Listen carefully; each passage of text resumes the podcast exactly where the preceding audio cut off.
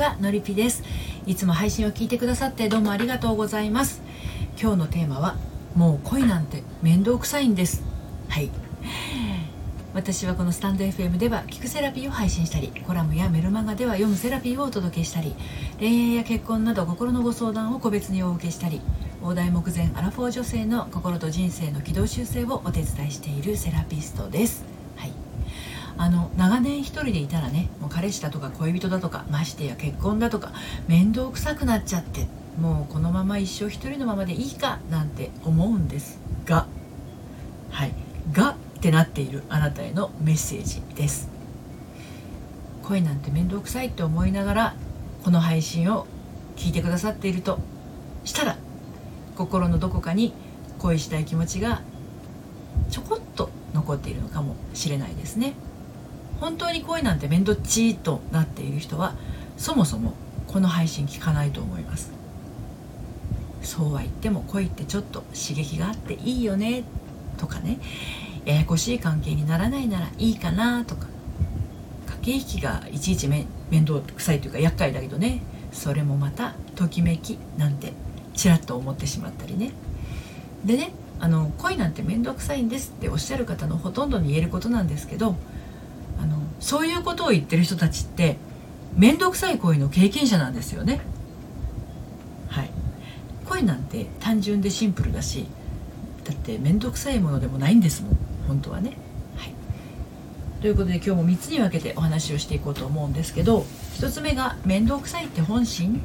2つ目が気になるけど自信がない。そして3つ目が恋しても恋しなくても。はい。こんな感じで進めていきたいと思います。そして今日の内容は私の公式サイトのコラムでも綴っていますので読んでみたいなというあなたは概要欄のリンクから読んでみてください。では早速1つ目1つ目の面倒くさいって本心についてお話をしていきたいと思います、はい、あなたの心を刺激するのは噛みました。あなたの心を刺激するのはもしかしたらあなたの周りのお友達だったり職場の同僚や後輩だったりはたまた ご実家のご両親だったりね、うん、あのー、あなた自身はねもっと自由に恋だの結婚だの人生のそういった規定路線に乗っからないでねオリジナルな道なき道をね切り開いて生きてったっていいじゃないって思う。思うんだけどね自然な気持ちからそうしているつもりがこうどこか虚しかったりとかねなんかすっきりしないなって思うんだとしたらあのそれがねもしかしたら本心からそうしているのではないのかもしれないんですよね。うん、どういうことかっていうとねあの周りの言動に惑わされる自分が悲しくなったり寂しくなったりつまり周りに振り回されないように何て言うんだろうな素足のねこう海の波打ち際でね心ごとも波に持ってかれないようにぐっとこう足の指で踏ん張っているような状態なのかもしれないんですよ。恋なんて面倒くさい。パートナーがいたらやりたいこともできなくなっちゃう。なんてもし本当にそう思っているとしたらあなたの心の中には恋は面倒くさいもの。パートナーがいるとやりたいことができなくなるっていう思い込みがあるんだと思うんですね。さてさて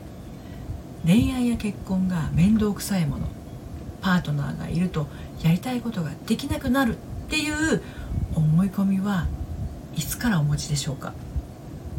うん、パーッとこう思いを巡らしてみるとねいつからだろうなーなんてちょっとこうイメージできますか？例えばこんなことはなかったでしょうか？お母さんがお父さんの文句ばかり言ってた。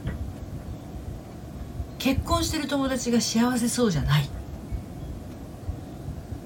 そういえばお母さんはやりたいこと我慢して家族の世話ばっかりしてた。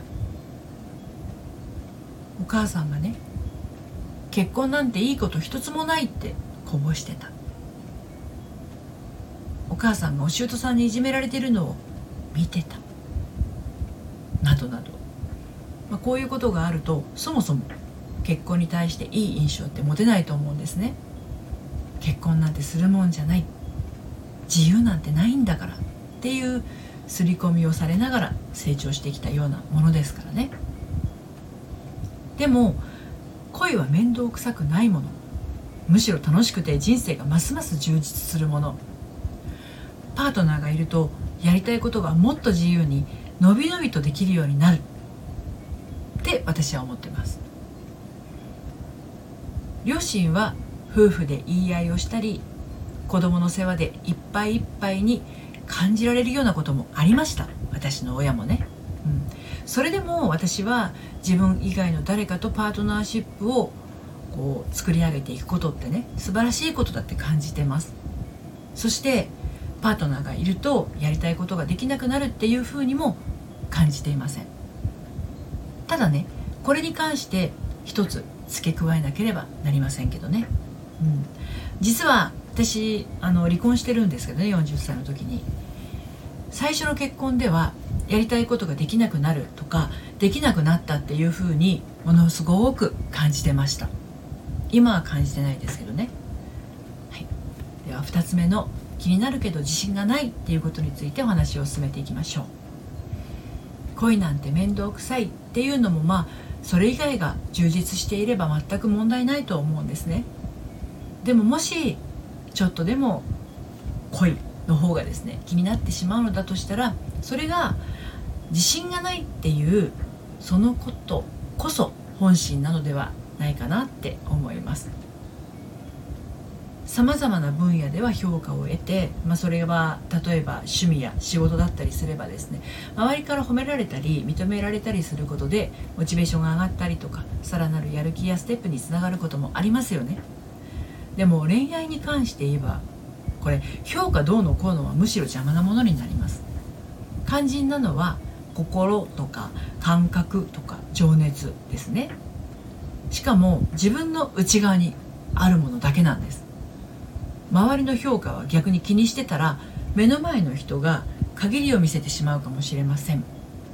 そして人を好きになる時相手からの評価をものすごく気にしてしまう人は恋愛することを面倒くさいと言いながら実はそれって怖いことだったりするわけなんですね。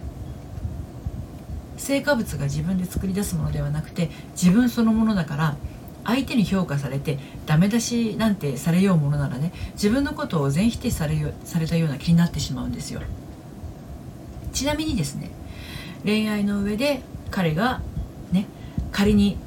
彼があなたにダメ出しをしたとしてもですねそれはあなたの価値には何の影響もないことなんですけどね。だけど